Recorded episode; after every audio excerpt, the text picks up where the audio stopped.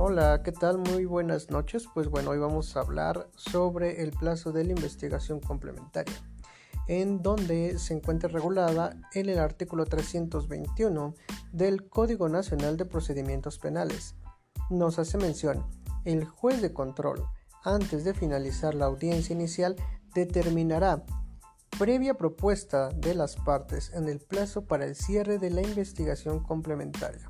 Ahora bien, el Ministerio Público deberá concluir la investigación complementaria dentro del plazo señalado por el juez de control, mismo que no podrá ser mayor a dos meses si se trata de los delitos cuya máxima no exceda los dos años de prisión.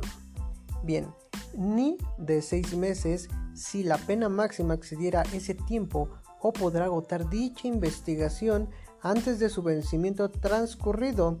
El plazo para el cierre de la investigación, esta se dará por cerrada, salvo que el Ministerio Público, la víctima u ofendido, el imputado haya solicitado justificadamente prórroga del mismo antes de finalizar el plazo, observándose los límites máximos que establece este presente artículo que prestar mucha atención sobre ello.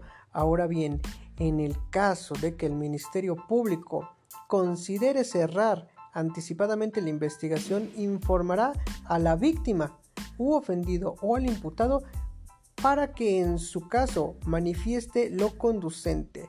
Esto nos hace mención el artículo 321 del Código Nacional de Procedimientos Penales. Si bien, recuerden, la emoción está bien, pero debe de estar respaldado con hechos fríos y duros. Harvey Specter. Bye. Nos seguimos escuchando.